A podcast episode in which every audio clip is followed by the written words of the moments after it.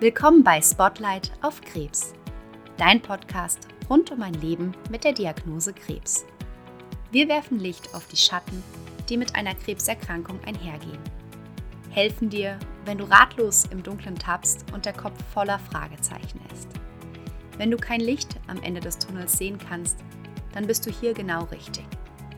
In diesem Podcast werden wir Experten und Expertinnen interviewen und dir Antworten auf deine vielen Fragen liefern. Verständlich, ehrlich und einfühlsam.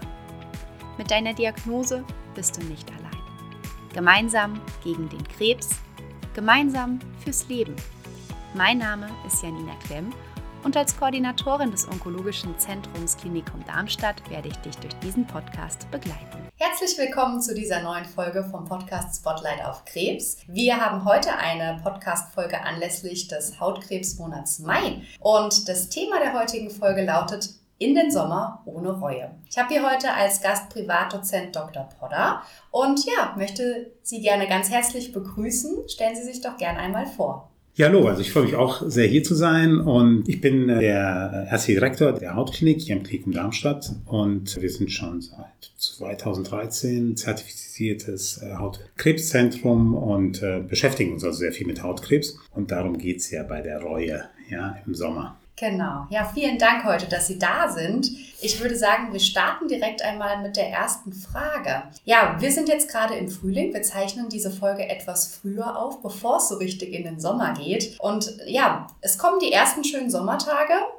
Die Leute freuen sich, wollen raus in die Sonne, endlich wieder Licht. Die Frage ist jetzt, ab wann sollten wir uns denn eigentlich vor der Sonne schützen? Ja, damit sind wir im Frühling genau richtig. Weil das, was man oft nicht denkt, ist gerade am Anfang, wenn die Sonne anfängt zu scheinen und wärmer wird, setzt man sich gerne raus, einen Kaffee oder einfach auf die Treppe irgendwo und beim Mittagessen. Und äh, ja, man genießt die Sonne. Und was man nicht bedenkt ist, dass man äh, so gut wie keinen Schutz mehr hat, weil einen gewissen Schutz gibt ja die Pigmentierung, also sprich das Braunwerden schon. Und auch sonst, die Tatsache, wenn wir uns der Sonne aussetzen, weil die Haut wird dicker, wenn sie sich der Sonne aussetzt. Das ist auch ein Schutz. Ganz wichtiger. Und das ist eben nach dem Winter alles nicht mehr da die meisten zumindest, nicht irgendwo äh, das Glück hatten, in die Wintermonate in der Sonne zu verbringen. Ja, und dann ist es so, dass man sich in die Sonne setzt und was keiner vermutet ist, dass nach 20 bis 30 Minuten beim mittleren Hauttyp, der hier, den wir hier in, in Deutschland haben, schon eine sogenannte minimale Erythemdosis erreicht wird. Eine minimale Erythemdosis heißt, dass man da schon ein bisschen einen Sonnenbrand kriegt. Und wenn man noch länger in der Sonne sitzt, und jetzt überlegen Sie mal, eine halbe Stunde, das ist nicht lang, äh, wenn man vielleicht ein bisschen länger Pause machen darf, ja, eine Dreiviertelstunde ist man schon deutlich drüber. Und äh, ja, und dann wundert man sich, dass plötzlich die Stirn ganz warm wird und die, die Wangen am Abend und das ist eben ein Sonnenbrand und den sollte man vermeiden. Also sprich schon im Frühling dann denken und äh, klar, im Sommer ist es dann allerhöchste Eisenbahn. Ja. Ja, Sie haben ja eben gesagt, dass die Haut auch selbst schon natürliche Schutzbarrieren hat. Wenn man jetzt an Sonnenschutz denkt, denkt man ja häufig an die Sonnencreme, an die Sonnenlotion, was es eben so im Drogeriemarkt gibt. Man hört aber auch immer wieder, dass die Sonnenschutzmittel selbst krebserregend sein können. Stimmt das denn? Ja, das ist ein ganz wichtiges Thema, weil es eigentlich fast jeden Sommer immer wieder mal aufkommt. Und was wir also ganz, ganz sicher, ohne jeden Zweifel sagen können, ist, die Sonne ist sehr krebserregend.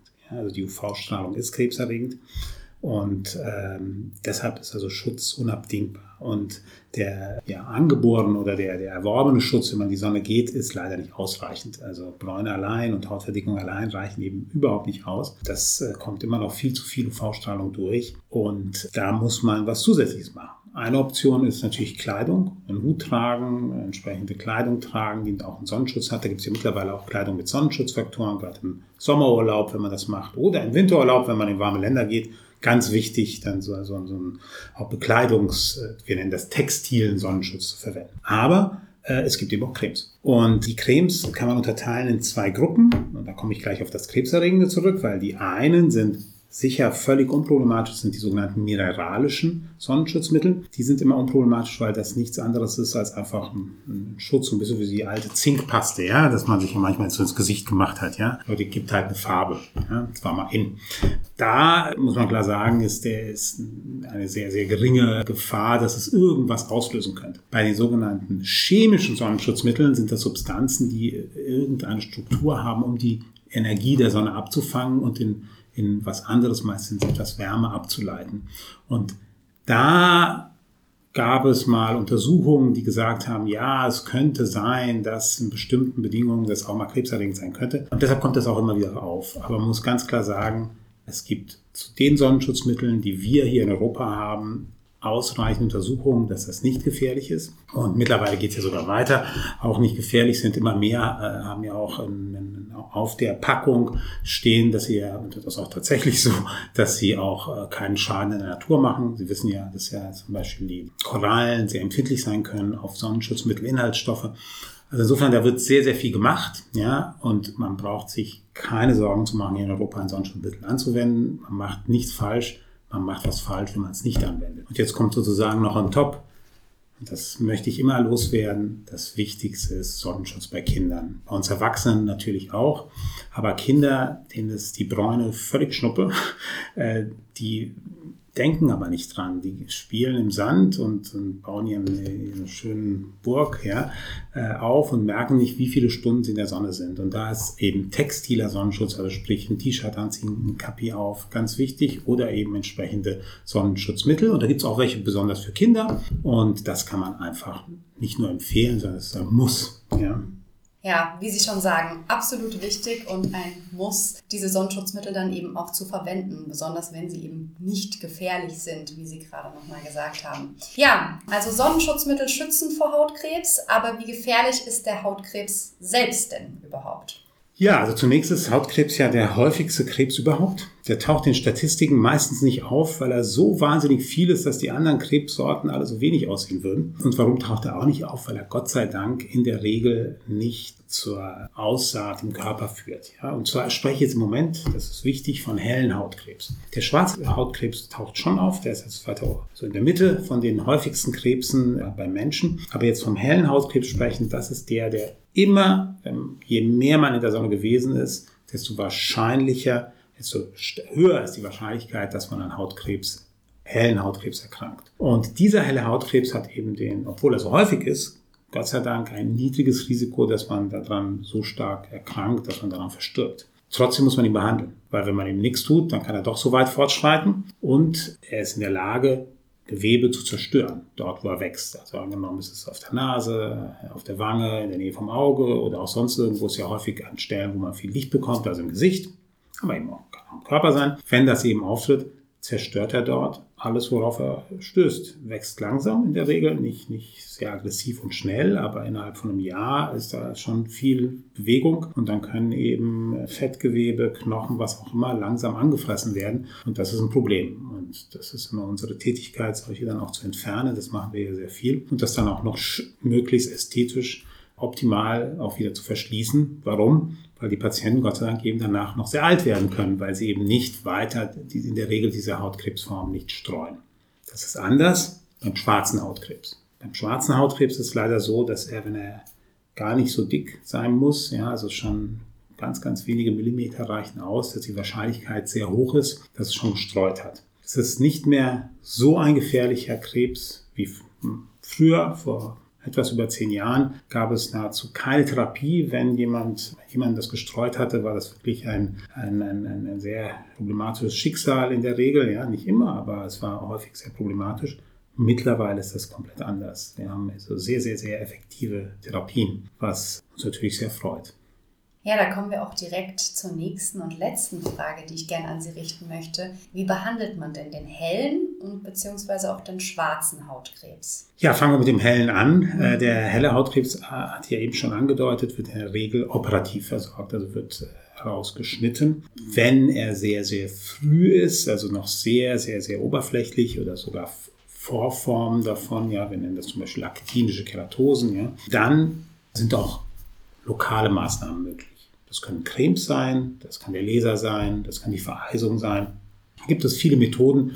Was sehr elegant ist, ist die photodynamische Therapie, die wir ja auch durchführen mit Tageslicht.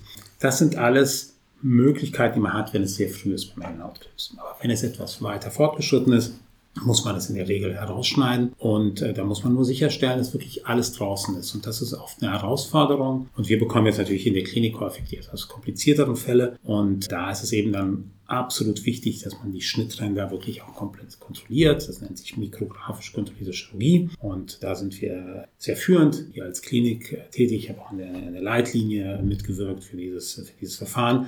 Und das führt dann dazu, dass man danach wirklich dem Patienten sagen kann, dass er mit an Sicherheitsgrenzen Wahrscheinlichkeit geheilt ist von diesem Krebs. Allerdings, helle Hautkrebs, wenn man einen hat, hat man leider ein hohes Risiko, einen zweiten zu kriegen. Aber man muss weiter in hautärztlicher Kontrolle bleiben und das empfehlen wir dann auch immer. Schwarzer Hautkrebs ist, wie ich schon sagte, wesentlich aggressiver und wesentlich bedrohlicher. Aber die Anfangstherapie ist auch da erstmal das Herausschneiden. Ja, das ist das Allerwichtigste, dass man eben das, was man sieht, entfernt und auch einen Sicherheitsabstand herum hat. Nicht gewaltig, aber einen gewissen Sicherheitsabstand drumherum. Wenn es etwas schon am Anfang ist, etwas weiter fortgeschritten ist, äh, untersucht man auch einen Lymphknoten dazu, der zu dem gehört. Das sind ein Sentinel-Lymphknoten. Und wenn dann alles in Ordnung ist, dann muss man nur sozusagen regelmäßig sich nachkontrollieren lassen. Erst vierteljährlich, dann halbjährlich, dann jährlich, über in der Regel fünf bis zehn Jahren. Aber wenn es irgendwie schon weiter gestreut hat, und das merkt man in den Untersuchungen, die man macht, zum Beispiel im Lymphknoten, den man entfernt hat, dann gibt es eben mittlerweile ganz effektive Therapien. Und zwar sowohl sogenannte adjuvante Therapien, also etwas, das man macht, obwohl man noch gar nicht sieht. Also man weiß, dass ein Risiko besteht, dass noch was kommen könnte. Und da gibt es eben Immuntherapien oder sehr zielgerichtete Therapien, die man dort anwenden kann, die dann die Wahrscheinlichkeit, dass was kommt, deutlich senken ist was gekommen, liegt schon was vor.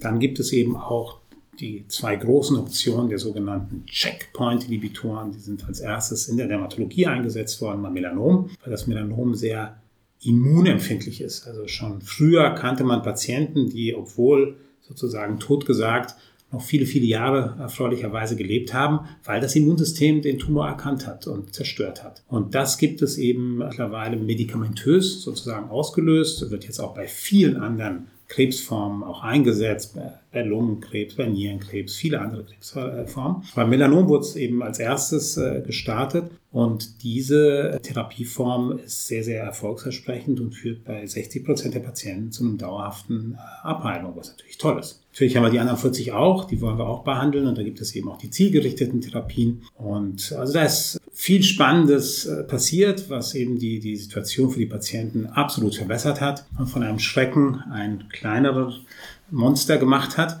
Und wir sind natürlich ganz gespannt und sind auch ganz aktiv dabei, auch im Rahmen von klinischen Studien, die wir hier am Klinikum Darmstadt durchführen, für die Behandlung des malignen Melanoms, auch bei den ganz neuen Dingen, die jetzt kommen, auch mit dabei zu sein. Ja, super. Vielen herzlichen Dank für all die Informationen. Ich nehme für mich auf jeden Fall mit eincremen, vor der Sonne schützen, äh, frühzeitig, auch wenn die, man die Sonne erstmal vielleicht gar nicht vermutet hinter den Wolken. Sie ist da und ähm, das nehme ich für mich mit. Ja, möchten Sie gerne noch ein Schlusswort an die Patienten richten, an die Angehörigen? Ja, ein Schlusswort ist, ich bin begeistert, dass Sie das gesagt haben mit den, mit den Wolken, weil durch die Wolke kommt nicht nur sichtbares Licht, ja, deshalb können wir was sehen, sondern auch UV-Strahlung, also auch bei bewölktem Himmel aufpassen. Vielen, vielen Dank und ja, und ich finde das ein tolles Schlusswort. Creme, Creme, Creme. Dankeschön. Ich danke dir für deine Zeit, fürs Einschalten und Zuhören und freue mich, dich bei der nächsten Folge begrüßen zu dürfen. Gemeinsam gegen den Krebs, gemeinsam fürs Leben.